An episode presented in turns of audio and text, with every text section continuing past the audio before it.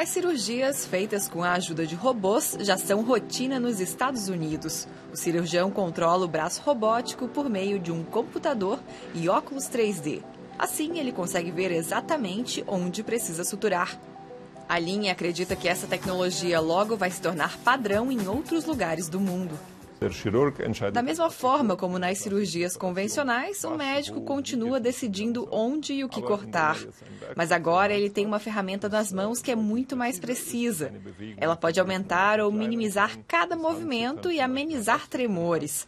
Assim, o movimento é muito mais exato e torna a intervenção mais precisa e também mais cara.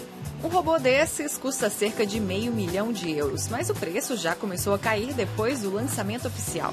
O robô é recomendado principalmente para cirurgias de próstata e apêndice. A indústria da tecnologia para a medicina cresce rápido. Esse robô esteriliza e organiza instrumentos cirúrgicos, o que pode servir para cortar custos de um hospital. No entanto, a Alin não acredita que isso signifique corte de empregos.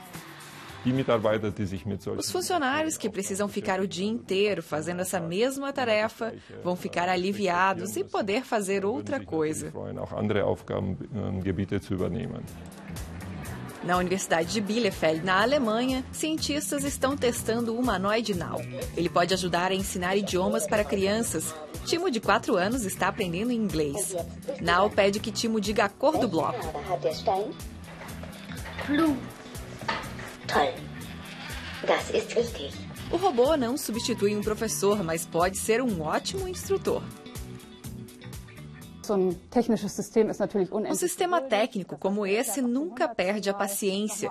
Ele pode explicar a mesma coisa cem vezes, sempre como se fosse a primeira.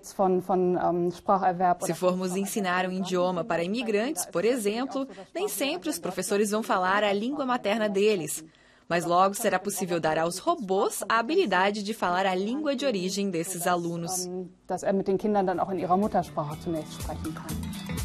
E quem sabe, no futuro, os robôs podem também ensinar brincando.